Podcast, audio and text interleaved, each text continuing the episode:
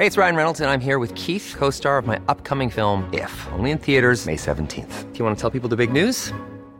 All right, I'll do. Sign up now and you'll get unlimited for $15 a month in six months of Paramount Plus Essential Plan on us. Mintmobile.com slash switch. Upfront payment of $45 equivalent to $15 per month. Unlimited over 40 gigabytes per month. Face lower speeds. Videos at 480p. Active Mint customers by 531.24 get six months of Paramount Plus Essential Plan. Auto renews after six months. Offer ends May 31st, 2024. Separate Paramount Plus registration required. Terms and conditions apply if rated PG. Esto es República H, la información más importante de lo que pasa en el interior de la República, con el punto de vista objetivo, claro y dinámico de Blanca Becerril.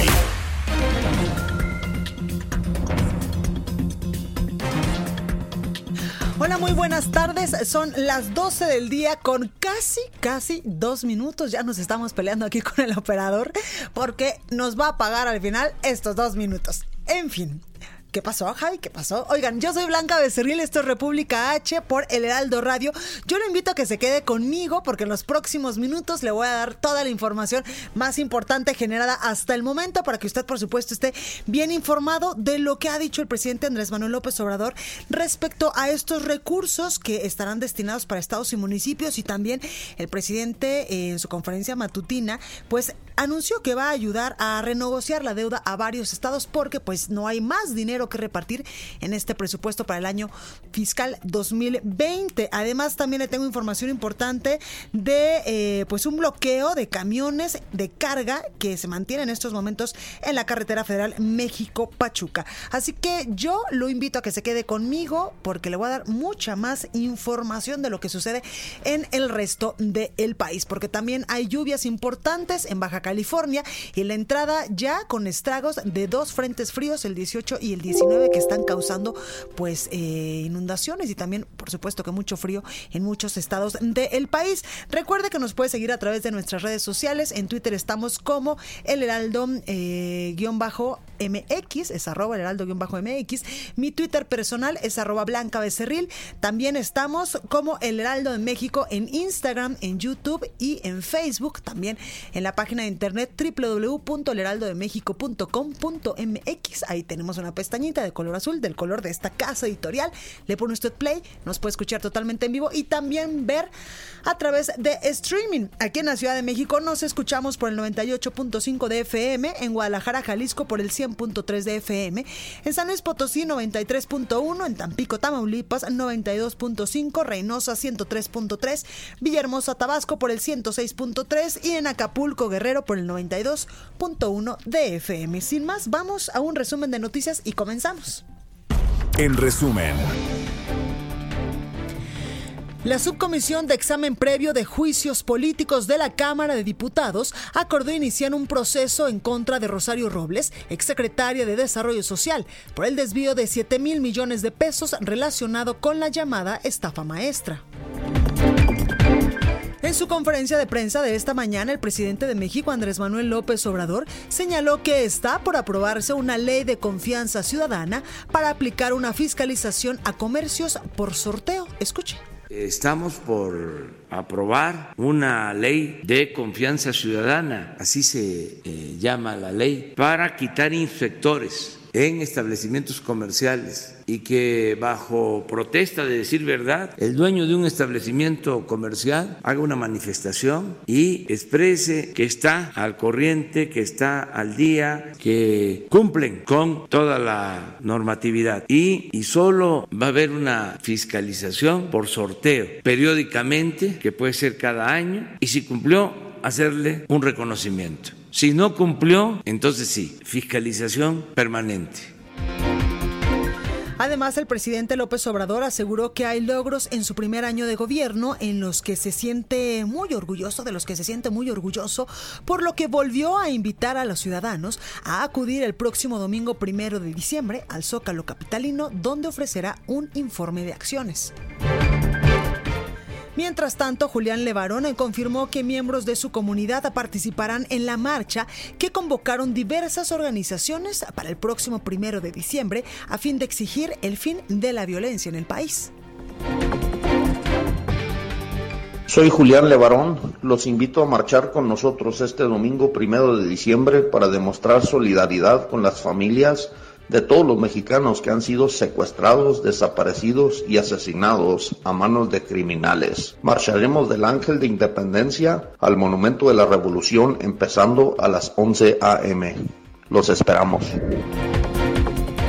Funcionarios de alto nivel de Estados Unidos, México y Canadá se reunieron ayer en Washington para abordar el tema de la ratificación del nuevo acuerdo comercial entre los tres países. Autoridades de Albania informaron que tras el sismo de magnitud 6.4 del martes pasado, se, elevó a 40 la cifra de personas muertas, mientras que los heridos se subieron a más de 750.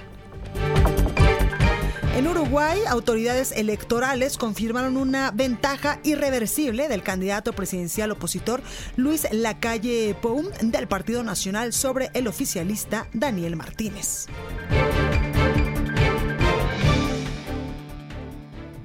La nota del día.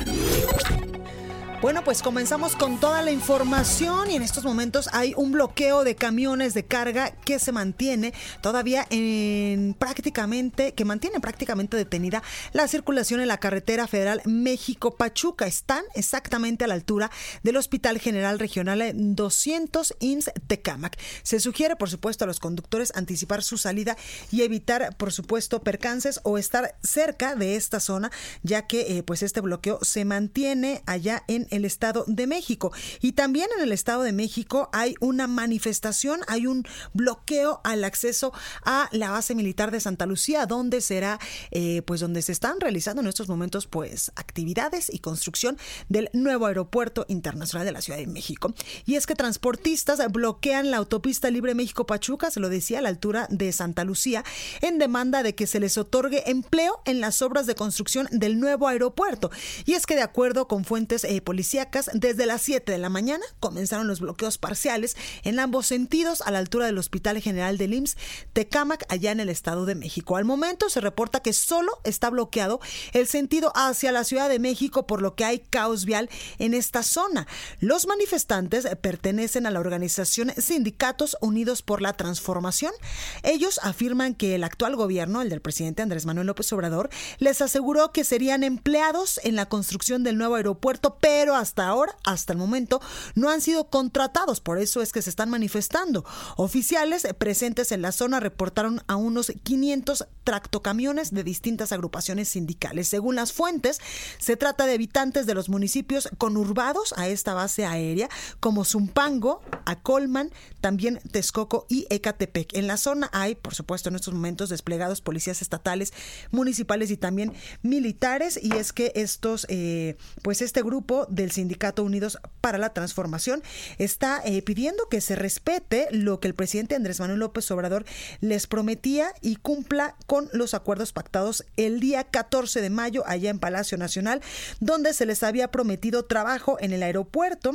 Así lo declararon los manifestantes y dicen ellos que hasta la fecha pues no se les ha cumplido. Y ya que hablamos del presidente Andrés Manuel López Obrador, yo le había comentado que muchos estados y muchos presidentes municipales, muchos gobernadores, Incluso esta semana tuvimos aquí en entrevista exclusiva al gobernador de Durango, José Rosas Aispuro, donde decía que este paquete presupuestal para el próximo año, para el 2020, pues no alcanzaba porque en algunas participaciones quedaba exactamente igual que los recursos destinados para estos estados en este 2019 y que no había subido absolutamente nada. También decían algunos presidentes municipales que se habían eliminado algunos programas como los apoyos al Fortasec, los recursos a la seguridad eh, pública en algunos estados del país. Bueno, pues al respecto, el presidente Andrés Manuel López Obrador hoy en su conferencia matutina dijo que va a entregar estos recursos a estados y municipios y dijo que incluso ya se les han entregado de manera adelantada para que pues ellos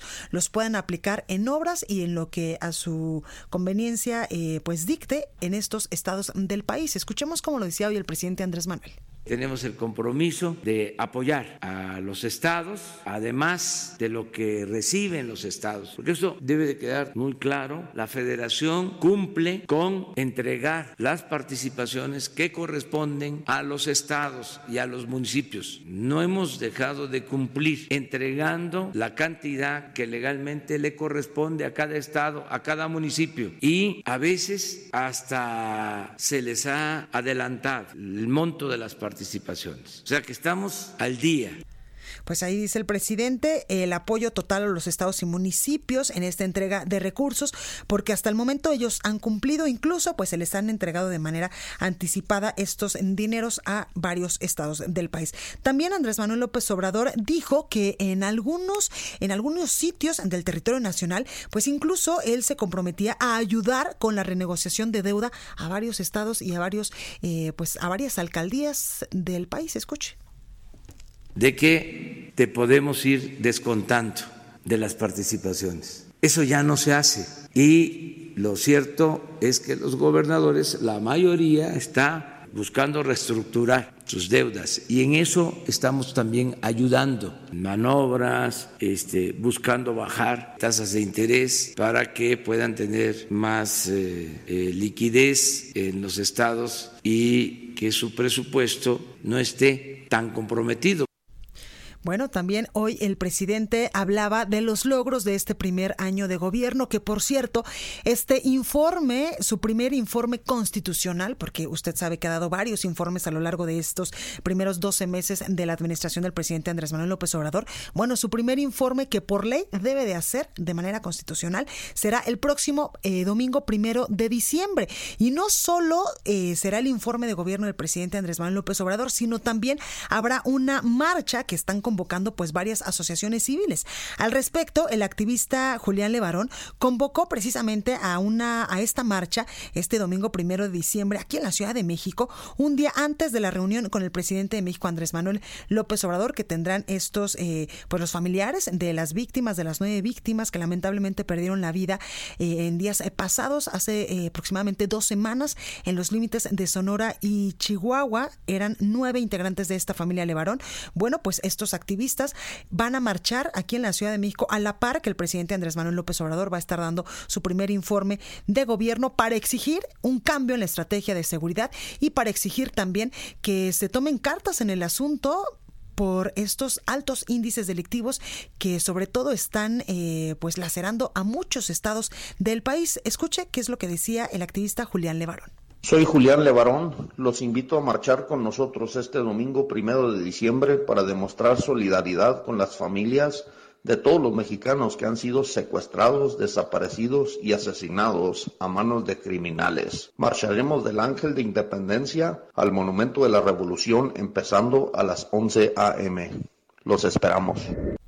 Bueno, a su vez, eh, Brian Levarón, primo de este activista, dijo que continuarán buscando que los cárteles de la droga en México pues sean designados como terroristas en Estados Unidos. Ya ayer yo le presentaba aquí las declaraciones del presidente Donald Trump y también la respuesta que había emitido el gobierno mexicano a través de la Cancillería en voz del el canciller mexicano Marcelo Ebrard. Bueno, y también la familia Levarón consideró que es irresponsable creer que México pues mantiene el control de la situación sobre los cárteles luego de la masacre de nueve miembros de la familia eh, mormona en los límites entre Sonora y Chihuahua. Y es que en una carta escrita por familiares de esta, eh, pues de esta familia de Levarón, que le extendieron al presidente Donald Trump, y ahí le, pues, le dieron las gracias al presidente estadounidense por su apoyo y reconocían que eh, pues en México no se tiene el control total de la seguridad. Dice parte de la carta, uno de los párrafos eh, que fue enviado al presidente Donald Trump, dice, el presidente Trump también ha expresado un gran respeto y admiración por el presidente López Obrador y ha extendido en varias ocasiones varias invitaciones de asistencia para llevar a cabo a los cárteles ante la justicia, teniendo en cuenta los acontecimientos recientes, incluidas las lesiones y el asesinato de nuestros, eh, pues de nuestros seres queridos. Es irresponsable creer que México mantiene el control de la situación. También en esta misiva, en esta carta eh, escrita por familiares de la eh, comunidad Levarón, dice que el gobierno mexicano carece de los recursos necesarios para proporcionar proporcionar el estándar más básico de seguridad en muchas partes del país. No puede competir con los miles de millones de dólares que fluyen en las manos de los cárteles cada año, los cuales financian las impresionantes armas y el terror que eh, pues en estos momentos está distribuido en todo el país y que los mexicanos sufren día con día. Expusieron también que la crisis de la trata de personas, el tráfico de drogas ilegales y la violencia no se detiene en la frontera, ya que esta es una epidemia de manera internacional. Y ya que hablamos de temas de inseguridad, luego de que integrantes de dos grupos armados se enfrentaron en la comunidad de El Serano, esto en el municipio de Cirándano de los Chávez en Guerrero, el ejército y policías estatales arribaron a este poblado y desalojaron a las familias.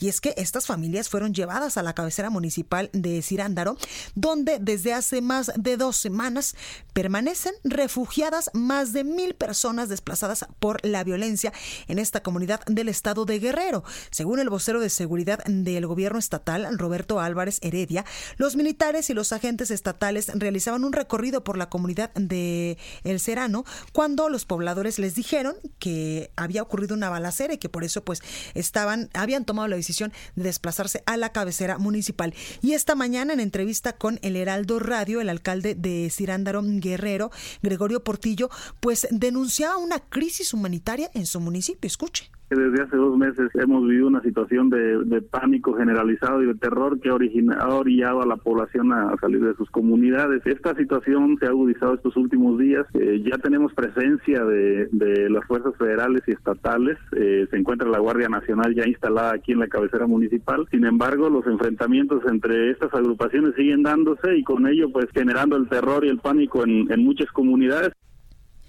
Bueno, pues parte de lo que está sucediendo en estos momentos en este municipio del estado de Guerrero. Y también otro estado que lamentablemente pues eh, está sufriendo los embates del crimen organizado es Colima.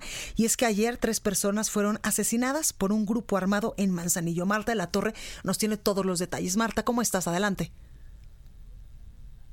Hola, ¿qué tal? Buenos días. Buenos días, auditorio.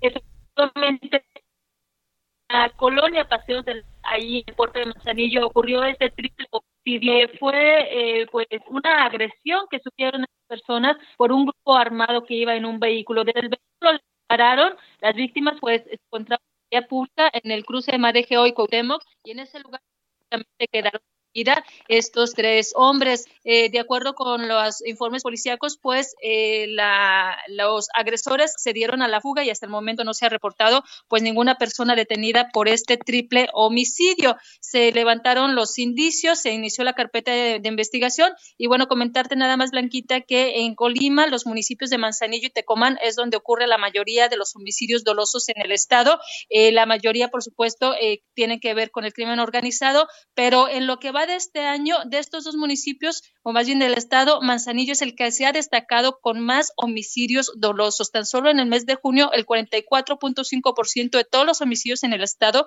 se registraron en el municipio de Manzanillo, donde también, pues, la gran mayoría de asesinatos de mujeres es donde ocurre en este municipio. La tendencia ha ido un poco a la baja, pero bueno, Manzanillo, el puerto de Manzanillo sigue siendo un punto donde se eh, registran más eh, crímenes y sobre todo homicidios homicidios dolosos, prácticamente todos los días estamos dando cuenta de uno. Es mi reporte, Blanca. Perfecto. Marta, gracias por esta comunicación. Gracias, buen día. Bueno, y en Nuevo León ya se realizó el primer juicio por lo que se denomina porno venganza. Y es que un oficinista de 27 años con antecedentes de vengarse de sus exparejas con la publicación precisamente de imágenes íntimas se convirtió ayer en la primera persona que se lleva que es llevada a juicio allá en Nuevo León por la llamada pornovenganza. El imputado, que quedó ayer vinculado a proceso por el delito de violación de la intimidad personal, incluido en el Código Penal, apenas en diciembre del 2018. Según la acusación del fiscal de Santiago Rodríguez, en mayo pasado el acusado compartió en mensajes de WhatsApp fotografías y videos íntimos de su exnovia, quien también era su compañera de trabajo. Agregó que el acusado tiene dos denuncias previas por compartir precisamente esto, fotografías o videos de sus exparejas.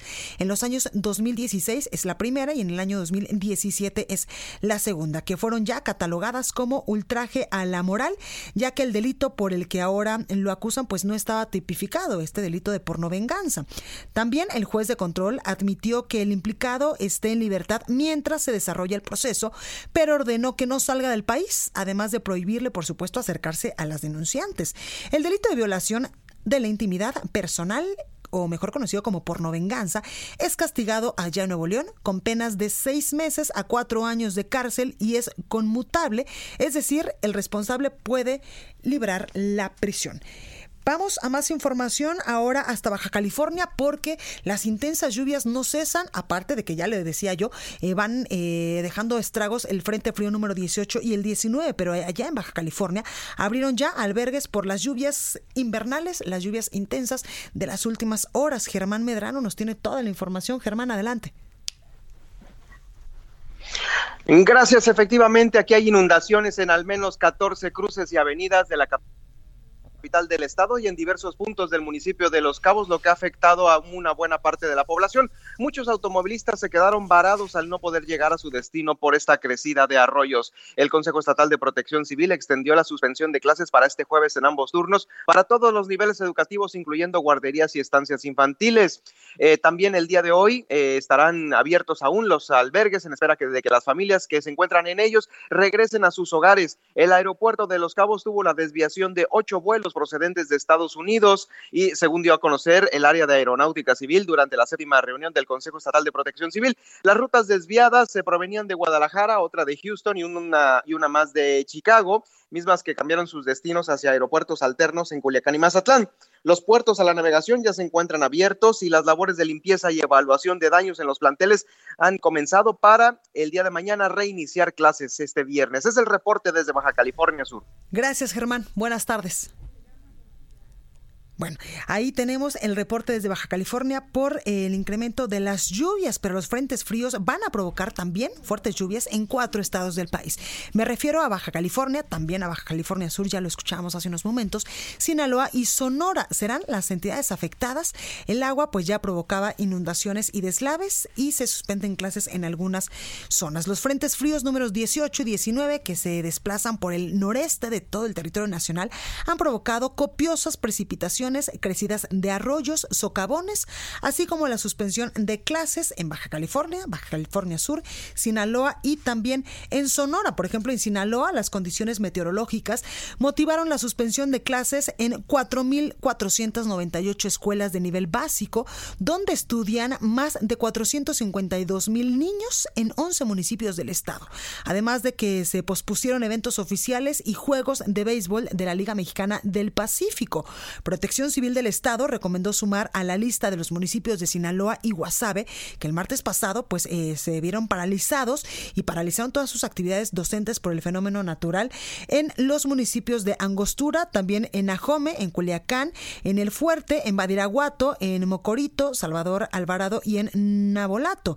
Aunado a ello, la Coordinación Estatal de Protección Civil de Sonora amplió para este día las recomendaciones de suspensión de clases. Y de acuerdo con la Comisión Nacional del Agua, este día se prevé lluvias fuertes muy intensas en Sinaloa, muy fuertes en regiones de Baja California, Sonora, Chihuahua y Durango, y fuertes en localidades de Baja California Sur, Puebla, Veracruz, Oaxaca, Tabasco y Chiapas. La segunda tormenta invernal de la temporada provocará descenso en las temperaturas y fuertes vientos con rachas mayores a los 80 kilómetros por hora en áreas de Baja California, Sonora, Chihuahua, Durango y Mar de Cortés, rachas superiores a los 60 kilómetros por hora en Baja California Sur, Sinaloa, el Istmo y el Golfo de Tehuantepec Así que tomen sus precauciones. Entrevista. Bueno, pues me da mucho gusto saludar en la línea telefónica al profesor Enrique Enríquez, él es secretario general de la sección número 9 de la CENTE aquí en la Ciudad de México. Profesor, buenas tardes, ¿cómo está? Muy buenas tardes, gracias por la llamada. Gracias, profesor. Cuéntenos, por favor, integrantes de la Coordinadora Nacional de Trabajadores de la Educación sostuvieron una reunión con el presidente Andrés Manuel López Obrador. Sí, la tuvimos el día de ayer con el presidente, como usted dice, estuvo el secretario Moctezuma Barragán, estuvo el asesor jurídico, la titular de gobernación, para seguir trabajando sobre los asuntos que desde octubre del año pasado hemos eh, puntualizado en las mesas de trabajo, como son la instalación de cesados, los presos políticos, carpetas de investigación, las cuestiones de seguridad social, este, la cuestión de los planes y programas, contenidos, y lógicamente la democracia sindical. Claro. Profesor, ¿en qué ambiente se llevó a cabo esta reunión? ¿En un, ambiente tranquilo de cooperación? ¿Les escucharon, les propusieron o se comprometieron a hacer eh, suyas sus propuestas? Bien, hemos trabajado regularmente con los que ha designado el presidente para ir solucionando los problemas esenciales. Uno de los problemas esenciales ha sido restaurar eh, eh, a los compañeros cesados en todos sus derechos y su antigüedad en el trabajo, que hemos logrado ya un gran avance. Hoy entregamos una lista de 66 casos ya casi para finalizar este proceso. En el otro de los presos políticos y expedientes, pues se va a iniciar el proceso de reparación del daño a todos estos compañeros que de alguna manera sufrieron algún ataque o alguna incidencia en su vida o en su persona física y que solicitamos el castigo también a los culpables. Es un ambiente de respeto, ¿no? y de colaboración para ir solucionando y sacando los problemas que tiene la coordinadora. Un aspecto que también le solicitamos que estuviera, estuviera en estudio es la cuestión de los compañeros que están jubilados, que se les está pagando a través de las UMA y no a través de salarios mínimos y esto implica una disminución en su salario.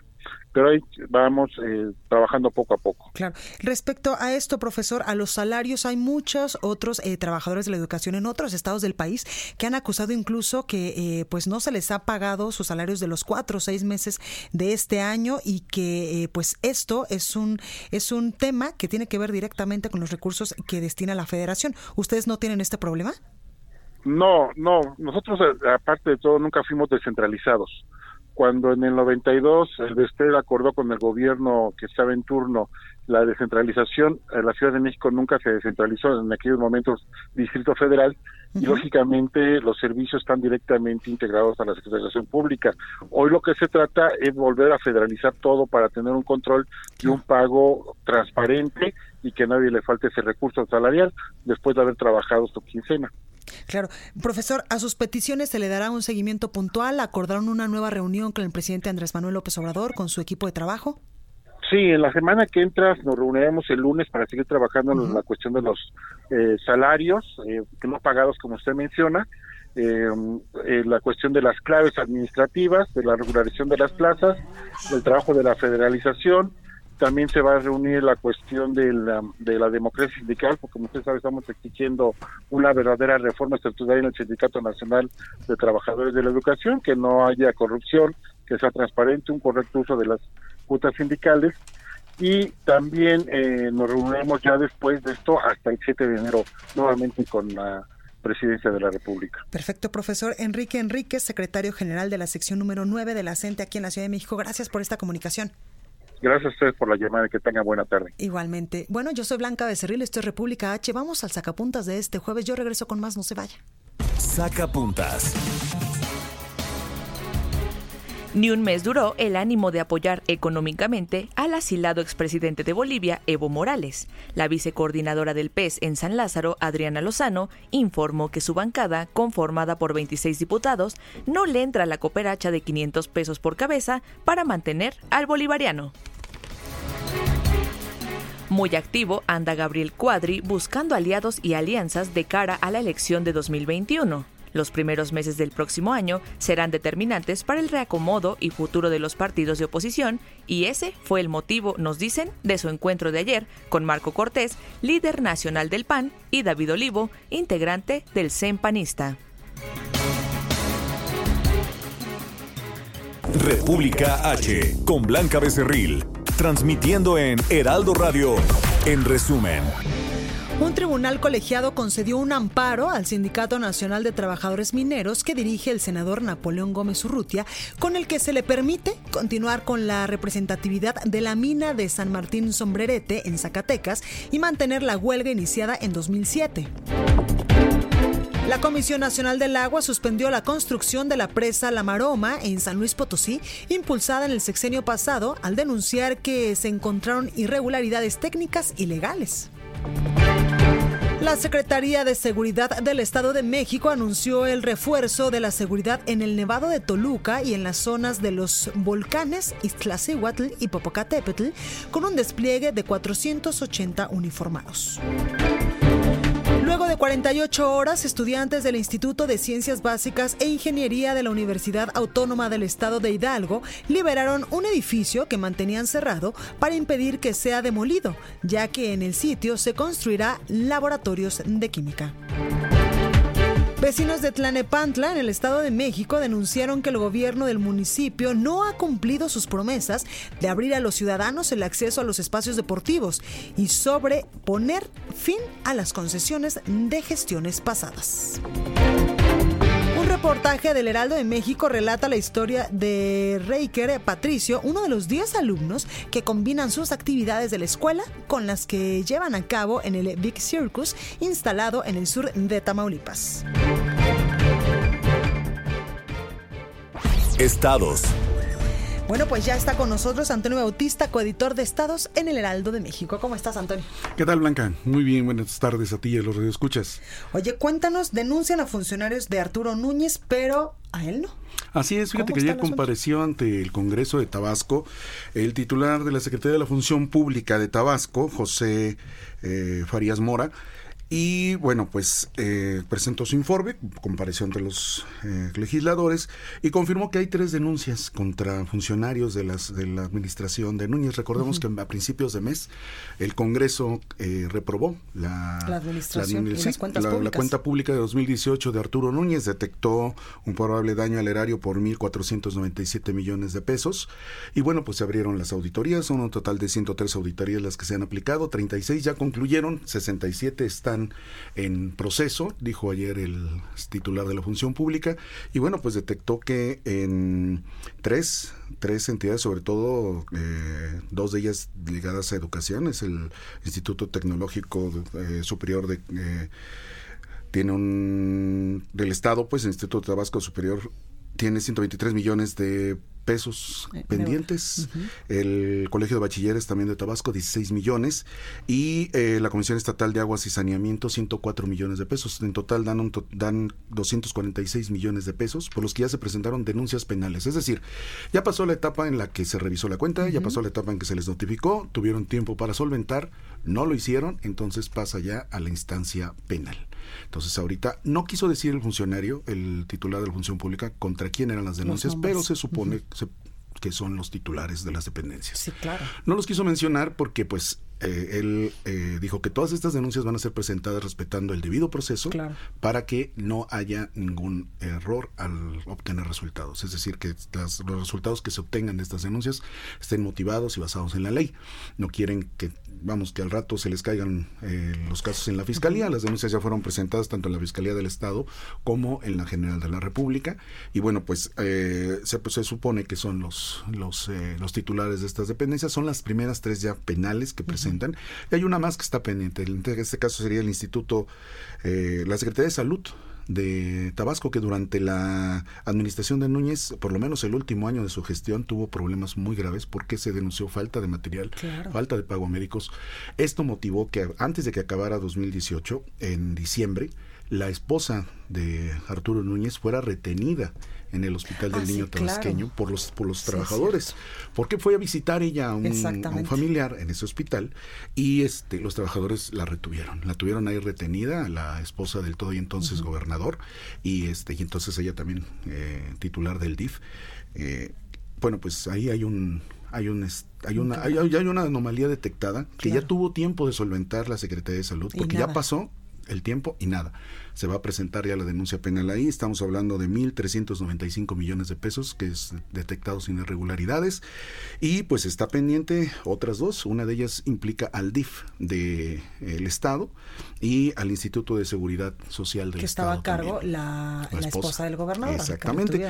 Pero al preguntarle al titular de la función pública, precisamente que en el caso de los dos, tanto de Arturo Núñez como de su esposa, Marta Lilia López, eh, qué denuncias había o si estaban, dijo que por el momento están buscando todavía No, ¿cómo pruebas y recabando datos para poder tener alguna algún señalamiento directo. Es que además hay muchos políticos, evidentemente no todos, hay muchas excepciones, pero hay muchos políticos que cuando llegan a esos altos niveles de gobierno, evidentemente ellos no, no firman, ellos no eh, o ellos no tratan de involucrarse tanto en este tipo de cuestiones para que en algún momento que haya una denuncia penal, pues no vayan exactamente contra ellos, sino tienen en mil cantidad de personas que les pueden hacer estos desvíos, que les pueden hacer estos eh, tejes y manejes para que ellos directamente no se vean involucrados. Así es, el... Vamos, desde que le reprobaron la cuenta pública a Arturo Núñez, eh, le han estado haciendo señalamientos tanto partidos de oposición como el actual Morena, Arturo Núñez, quieren que se le lleve a una a un proceso porque denuncian desfalcos, denuncian eh, desvíos, pero hasta ahorita no hay nada. Y digo, formalmente la Secretaría de la Función Pública no tiene, ahorita está buscando, dice que están buscando todavía pruebas para poder proceder en contra de Arturo Núñez, pero es de esperarse que si la Secretaría de Salud, que fue una de las más, mm, con más problemas, que detectaron más problemas en estas secretarías, tanto la Secretaría de Salud como el Instituto de Seguridad Social del Estado y el DIF, pues es esperarse que puedan. Todavía estos dos últimos entes están en proceso de, vamos, de solventación. Todavía no pueden presentar una denuncia penal porque tienen todavía tiempo. Tienen 45 días para poder solventar la, las anomalías detectadas. El Instituto, el, la Secretaría de Salud ya no. Ella sí ya se va a una, a una denuncia penal. El titular de aquel entonces eh, era Romel Serna.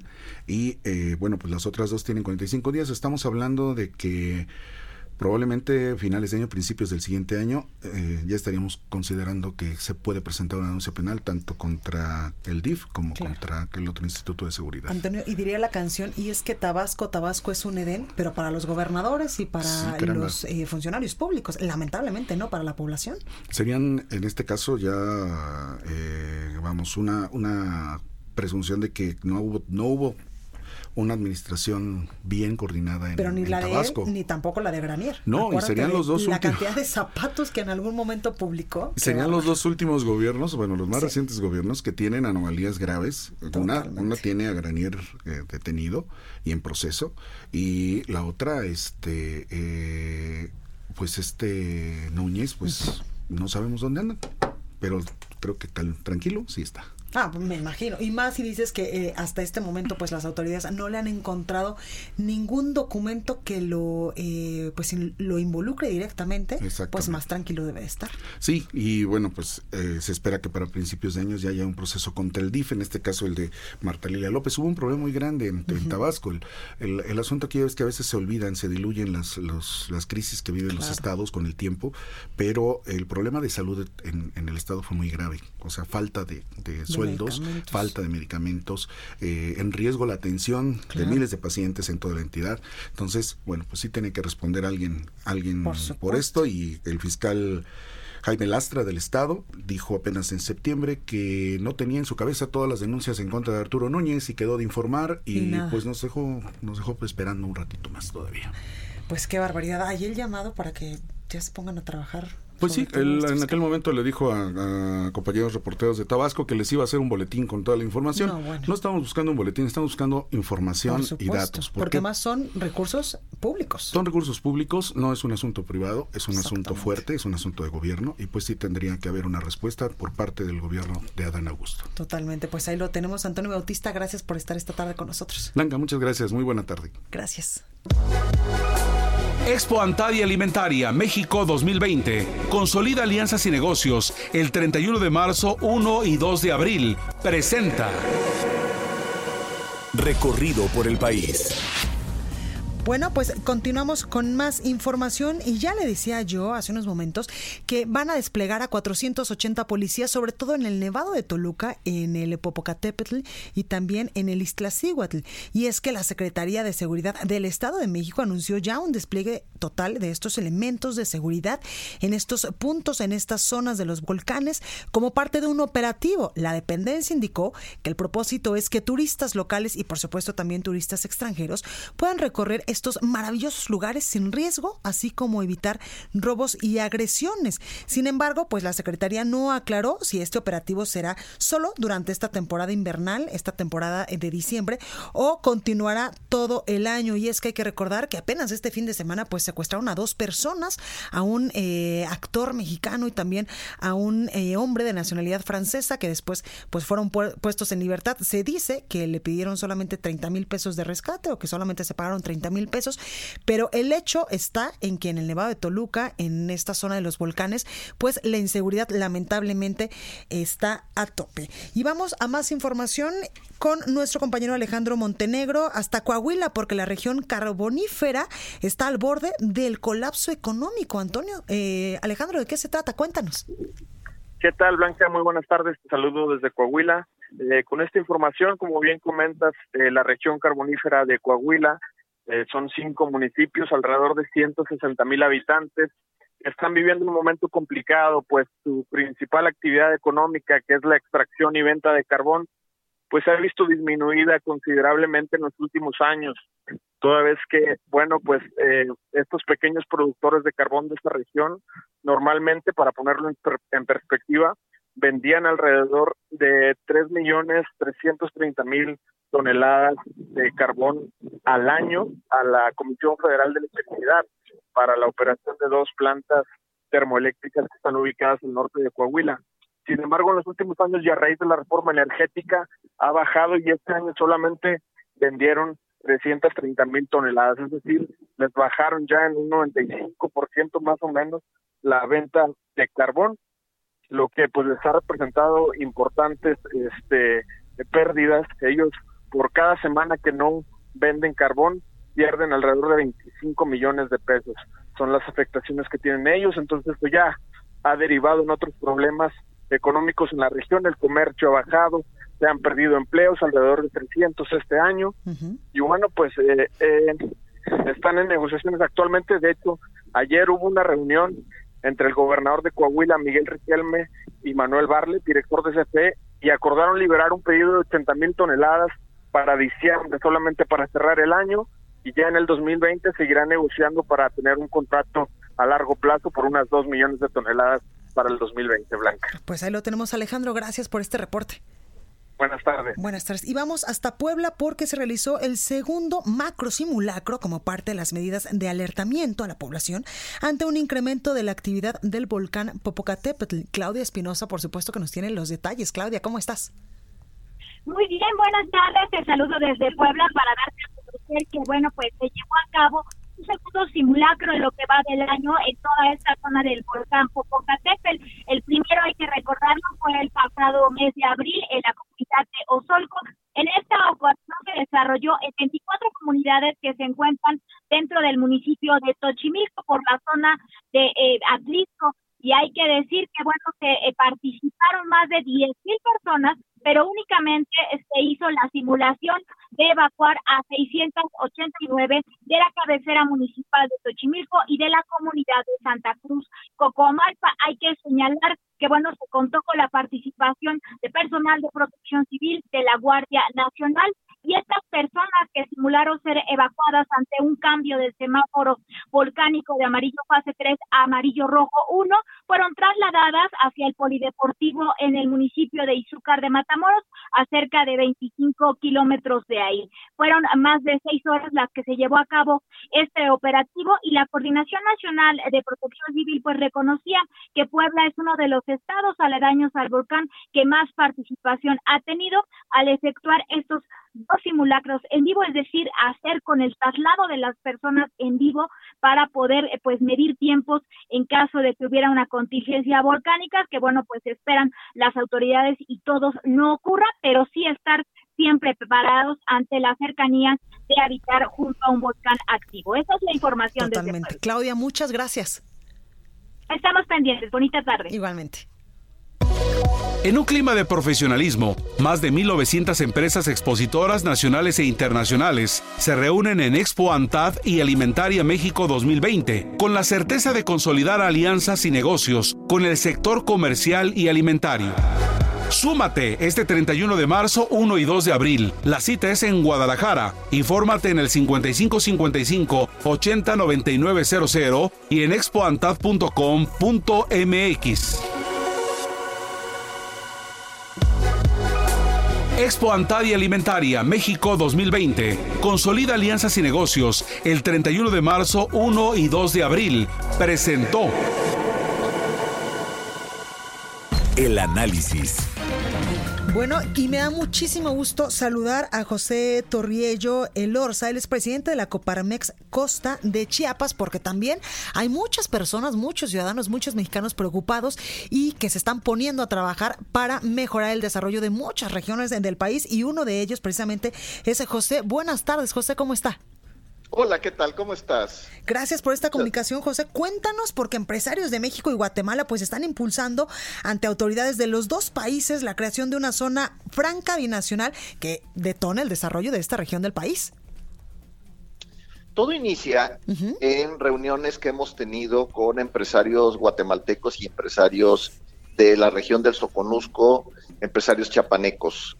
Nosotros eh, señalamos siempre la gran fortaleza que tenemos como un gran potencial económico. Nosotros somos una economía primaria, pero con un, con un gran crecimiento. Somos de las pocas regiones en la República Mexicana y sobre todo en el sur sureste, que el año pasado logró crecer con datos oficiales por arriba del 1%. Esto, además, aunado a que tenemos toda la infraestructura del transporte que no tiene ninguna ciudad en Latinoamérica tenemos autopista cuatro carriles, tenemos un aeropuerto internacional, tenemos un puerto naviero y además tenemos vías del ferrocarril. Claro. Junto con la frontera sur de México, la más importante, la Suchiate 2, el puerto fronterizo Suchiate 2. Es cierto, necesitamos una gran modernización, necesitamos mantenimiento, necesitamos inversión, pero nos da una gran alegría que el día de antier se firmó el acuerdo junto con el gobierno federal de, inversión en infraestructura de la iniciativa privada, en el que se consideran en buena parte eh, los proyectos que nosotros habíamos señalado desde hace tiempo para poder eh, potencializar aún más esta zona. Posteriormente a esas reuniones que digo que fueron a mediados de este año, tuvimos la oportunidad de tener una reunión privada con el presidente electo Alejandro Yamatei, en el marco de reuniones de lo que se conoce como CAMEX en Guatemala, que es la Cámara Guatemalteco-Mexicana de la Industria y Comercialización. Que es un similar al, a donde están ustedes, a la Coparmex. Exacto, es, similar eh, CAMEX y CACIF, de Guatemala también. Entonces, el, el interés que tiene el presidente electo, bueno, es el desarrollo de la frontera occidente de Guatemala y cómo desarrollar la frontera occidente de Guatemala, que también tiene una economía primaria como la nuestra, es unir fuerzas con el hermano mayor que es México y sobre todo con nuestra infraestructura de transporte. Exactamente. El presidente, el presidente Yamatei, me, me, dentro de las eh, frases y oraciones que me dijo en esa reunión, que la verdad me dio mucho gusto que nos atendiera eh, personalmente, fue una, ustedes son el hermano mayor y a ustedes los vemos no como 120 millones de clientes potenciales, los vemos como 400 millones. Claro. O sea, nos ven con el TEMEC completo. Por supuesto, con este tratado entre México, Estados Unidos y Canadá. Traen, traen, y además porque nuestra región les va a dar la oportunidad de transportar todo lo que ellos produzcan de aquel lado. ¿no? Oye, eh, José, eh, que no es cosa menor y es que eh, actualmente, por ejemplo, la aduana de México y Guatemala registra un movimiento aproximado de 6 millones de toneladas de productos, lo cual pues igual podría duplicarse con este acuerdo. Definitivamente lo vamos a hacer. Nosotros creemos que con este apoyo que nos dieron desde la oficina de la presidencia, el presidente de la República, el gobernador del estado, anotando y señalando todos estos proyectos para el desarrollo de nuestra región, pues nos toca a nosotros los empresarios empezar a hacer el trabajo de la promoción, de la atracción de capitales, tanto nacionales como internacionales. Claro. José, ¿qué sectores serían de mayor beneficio? creemos de verdad que hay un gran potencial. Somos la región que tenemos la gran oportunidad de darle a México crecimiento en el sur sureste mexicano porque si bien nosotros eh, aplaudimos proyectos como el transísmico, como el tren Maya, como la refinería de Dos Bocas, pues esos de alguna manera los resultados se van a ver dentro de años. Claro. Tres, cuatro años. Y la frontera sur está preparada para dar resultados mañana. Y eso es una gran oportunidad que tenemos de dar un ejemplo, de ser punta de lanza y decir, aquí estamos, nosotros sí podemos crecer y este, copien nuestro modelo. Y es un modelo muy exitoso. Eh, Tapachula y la región del Soconusco es una tierra de migrantes. Hoy en día tenemos problemas de migración, pero nuestra historia habla de migrantes. O sea, eh, eh, a principios del siglo XX se hablaban 20 idiomas en nuestra región. Entonces, es muy importante potencializar eso, aprovechar todas las, las, costumbres y toda la, idiosincrasia que tenemos conjuntamente en una sola raza, que es la del Soconusco, la de Chiapas y la de Tapachula, ¿no? Nuestra frontera. Exactamente. Oye, José, te preguntaba hace unos momentos, ¿qué sectores eh, pues se podrían ver más beneficiados con esta posible declaración de la zona franca binacional? De parte nuestra, eh, somos agricultores y ganaderos. Eh, tenemos ya un parque agroindustrial, tenemos un recinto fiscalizado estratégico y tenemos una reserva federal de 523 hectáreas que quedó por ahí metida en el decreto de la cancelación de las zonas económicas especiales. Nosotros vamos a luchar porque todas estas tierras las volvamos a retomar y que se, que se desarrollen para lo que son, para la industria. Agroindustria sería eh, eh, nuestra bandera inicial.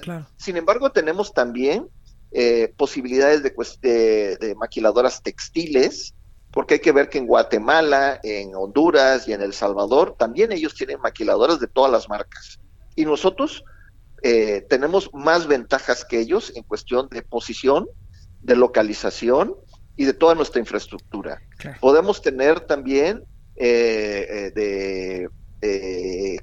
eh, automotriz, el eléctrico automotriz. Aquí existe una tres plantas de Yasaki, que es una empresa japonesa que fabrica arneses eléctricos con tres grandes líneas, Nissan, Mazda y creo que anda Ford o Chevrolet la otra. Pues ahí lo Entonces, esto ellos dicen que la gran ventaja que tenemos los lugareños, la gente que trabaja con ellos, es la habilidad con las manos para poder hacer todos esos arneses y tienen un gran rendimiento.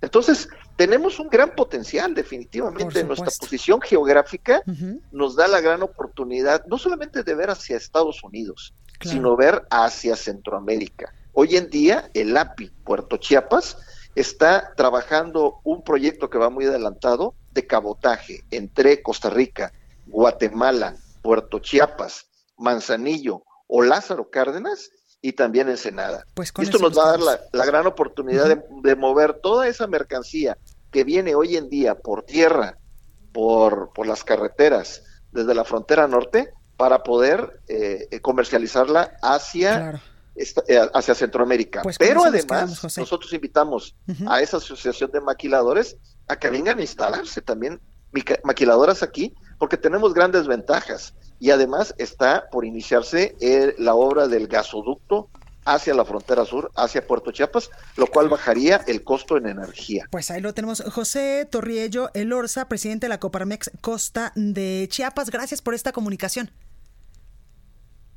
Bueno, pues ahí lo tenemos. Yo soy Blanca Becerril, esto fue República H. Yo lo espero el día de mañana en punto a las 12 con más información. Que tenga un excelente jueves. Cuídese mucho. Esto fue República H, la información más importante de lo que pasa en el interior de la República, con el punto de vista objetivo, claro y dinámico de Blanca Becerril. Continúa escuchando Heraldo Radio, donde la H suena y ahora también se escucha. Una estación de Heraldo Media Group. Ever catch yourself eating the same flavorless dinner three days in a row? Dreaming of something better? Well, HelloFresh is your guilt-free dream come true, baby. It's me, Kiki Palmer. Let's wake up those taste buds with hot, juicy pecan-crusted chicken or garlic butter shrimp scampi. Mm. Hello Fresh. Stop dreaming of all the delicious possibilities and dig in at HelloFresh.com. Let's get this dinner party started.